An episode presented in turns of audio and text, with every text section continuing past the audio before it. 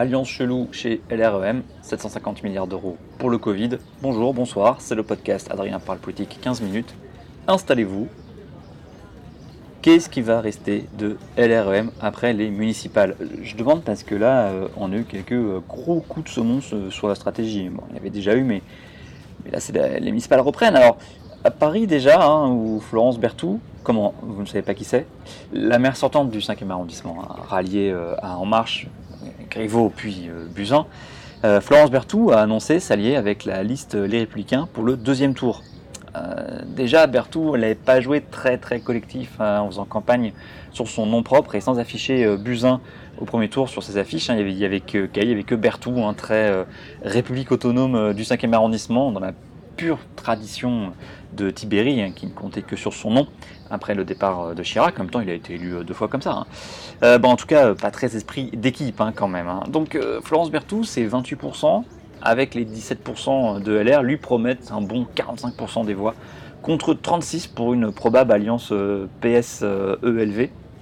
Et pour gagner, ces derniers, ils doivent être sûrs de rattraper donc euh, à la fois tous leurs électeurs, les 7 ennemis euh, de Villani, hein, qui étaient représentés par euh, Mao Pellinou dans l'arrondissement, un ancien adjoint socialiste d'Anne Hidalgo, ainsi que les trois petits points de la France insoumise. Il y a 3% des habitants du très cossu 5e arrondissement qui ont quand même voté pour, pour la liste menée par Daniel Simonet euh, et Vicage Dorasso hein, pour la France insoumise. Bon, et encore, hein, ces calculs très mathématiques et théoriques, hein, c'est que si les électeurs votent comme premier tour et qui suivent les consignes. Et ça, on sait que ça ne s'additionne pas aussi euh, facilement, dans un sens comme dans l'autre d'ailleurs. hein.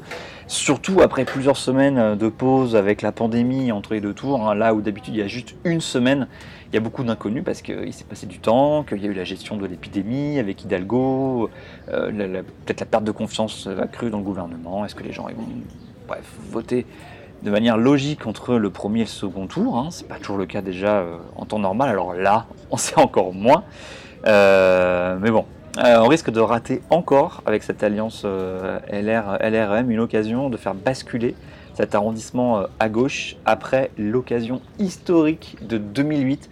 Ouais, je sais, ça fait ancien combattant de dire ça, mais où Bertrand Delanoë avait refusé tout accord avec le MoDem pour se la jouer socialiste pure qui ne traficote pas, non, jamais avec le centre et, euh, gagner ainsi euh, un congrès qui s'était joué en partie justement avec l'alliance avec le nouveau MoDem, à l'époque c'était le nouveau. hein. Tout ça euh, pour faire élire Martine Aubry à ce congrès qui, elle, de son côté, affichait la même chose mais nouait bien localement des accords à Lille avec le centre hein, pour conserver la métropole tout en affichant l'inverse au niveau national dans la plus pure tradition du relativisme socialiste. Mais ça, mais ça, mes amis, c'est une autre histoire. hein. Euh, revenons à nos électeurs morts, pardon, euh, à nos moutons. Cette situation dans le 5e arrondissement euh, à Paris, elle a fait tousser deux responsables LREM, pour l'instant en tout cas.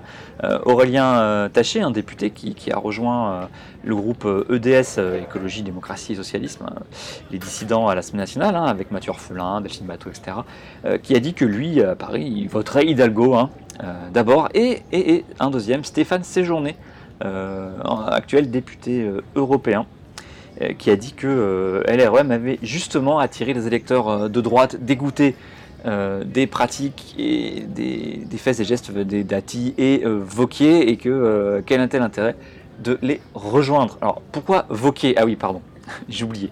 Parce qu'en même temps, à Lyon, Gérard Collomb, qui a démissionné du ministère de l'Intérieur pour se présenter à Lyon Métropole, vient de dealer avec la droite des Républicains un accord pour éviter quoi Une victoire des écolos, une nouvelle version du Front républicain quoi. Ces derniers sont en fait arrivés en tête au niveau de la métropole avec 22% des voix. Alors pour rappel, Gérard Collomb, hein, il vient du Parti socialiste. hein. Il a pris la ville de Lyon à la droite en 2001 pour ensuite la gérer en bon père centriste hein, tout de même, hein, en alliance quand même avec le reste de la gauche, dont les Verts, hein. Euh, même si ça se passait pas toujours euh, super bien. Il a bâti la métropole, dont il est quasiment le, pilier euh, central, en tout cas au début, sans lui, il n'aurait pas eu cette forme-là. Donc il a quitté un des plus gros ministères de la République pour reprendre la présidence de la métropole aux prochaines élections. Tout ça pour en fait là, dans une espèce de détestation des Verts, des écolos, être sûr de ne rien récupérer au niveau personnel puisque il a renoncé à abriguer le, poste de la présidence de, la métropole. Quoi. alors ça c'est fou. Et alors comme c'est deux élections différentes, par contre c'est son poulain qui va récupérer la tête de liste à Lyon. Alors, bon, que va faire Kim Elfeld, le dissident, hein, qui était lui aussi un autre poulain de, de Colomb Il a déjà dit qu'il refusait un accord avec les Républicains ou, ou Colomb, simplement sur le fait de refuser les écolos. Ça lui paraît pas, euh, pas sain ce genre d'enjeu, visiblement.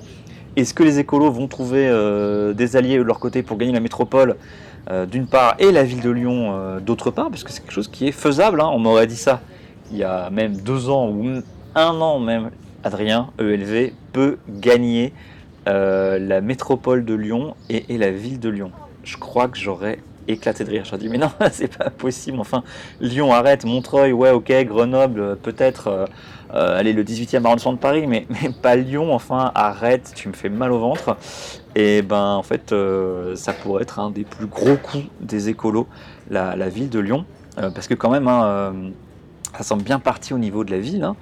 juste Lyon, la commune de Lyon. Grégory Doucet, le candidat ELV, il a fait 28% plus de 10 points devant les Républicains, soit 13 points devant euh, la République en marche, hein, quand même, 10 euh, points devant la droite, donc les Républicains, 13 points devant la République en marche. Et comme pour Paris, par contre, c'est par arrondissement, donc ça, complique tous les calculs euh, si on n'a pas une connaissance fine de la ville, ce que je ne revendique pas. et c'est pire pour la métropole, hein, puisque le 22% dont j'ai parlé tout à l'heure, c'est au niveau des 14 circonscriptions métropolitaines, mais ça cache des disparités, bien sûr, entre entre les territoires. Alors allez prévoir avec tout ça un résultat au doigt mouillé, parce que je ne prétends rien prévoir du tout. Hein.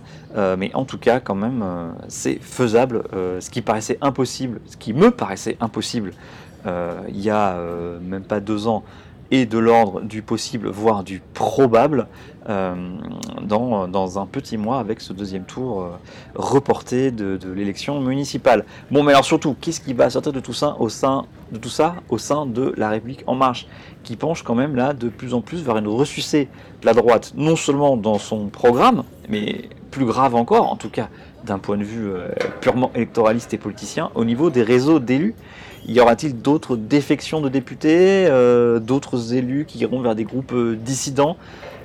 Et, au fond, ça pose une question, c'est quel parti soutient Macron Où, sont, où seront ces, troupes? Quand même, à la majorité des cadres qui le, soutenaient en 2017, au moment de la présidentielle, eh bien, ces cadres venaient du Parti socialiste. Hein. Le sénateur François Patria, Gérard Collomb, justement, un des premiers gros barons socialistes à avoir cru en lui, bah, il, vient, du PS donc, euh, également les, jeunes du groupe euh, de, Poitiers, hein, avec Taché justement, euh, Gabriel Attal, Séjourné. J'en conviens, ça, ça, manque singulièrement de femmes. Hein, c'est plutôt une histoire, histoire de, de couilles, hein, cette présidentielle.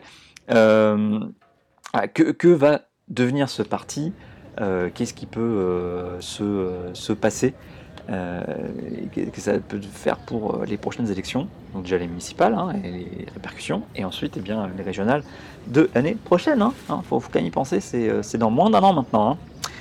Voilà, alors parlons un petit peu d'Europe parce que c'est historique. L'Union européenne va fédéraliser sa dette, on peut le dire ça rapidement comme ça, et la Commission va créer son propre budget. Alors, voilà, c'est résumé à gros traits dans un monde parfait et si tout se passe bien. Donc Ursula von der Leyen, hein, la présidente de la commission, et pas Margaret Vestager comme je l'ai dit dans un épisode précédent, mais les plus attentifs auront rectifié de même, a proposé un plan de 750 milliards d'euros sous forme de subventions, 500 milliards, et de prêts, 250 milliards ce qui veut dire que deux tiers du plan d'aide, c'est de l'argent qui ne sera pas récupéré par la suite par la Commission. C'est accordé comme une aide pour les pays les plus durement touchés par l'épidémie et les répercussions euh, économiques euh, qui suivent, hein, comme l'Italie, l'Espagne, la France, et non des prêts qui ensuite peuvent être soumis à des conditions draconiennes. Hein. Rappelez-vous euh, la Grèce en, en 2008. Quoi. Donc ce ne sera pas une répétition de ce genre de truc. Donc bien sûr, c'est pas fait. Bien sûr, des États euh, s'y opposent, hein, les Pays-Bas, l'Autriche, euh, mais pas l'Allemagne, et ça c'est quand même un tournant euh, historique. Et surtout l'Allemagne qui, à partir du 1er juillet prochain, va prendre la présidence tournante du Conseil de l'Union européenne pour les donc six mois. Et c'est la fin du mandat de Merkel en plus, elle va peut-être laisser une trace. Euh, donc bien sûr, ça va débattre et on en verra sans doute la fin pas avant l'été. Mais néanmoins, c'est une affaire à suivre et ça peut être un pas énorme pour l'Union européenne.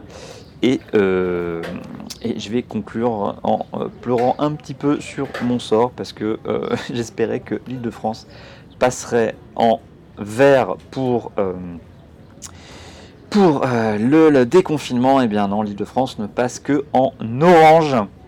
Super, je suis, je suis, vachement content. Donc je sais même pas si on aura euh, le droit d'avoir les parcs.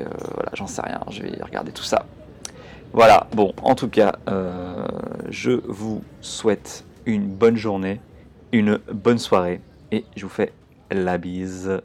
Non, respect de geste barrière, bien sûr. Salut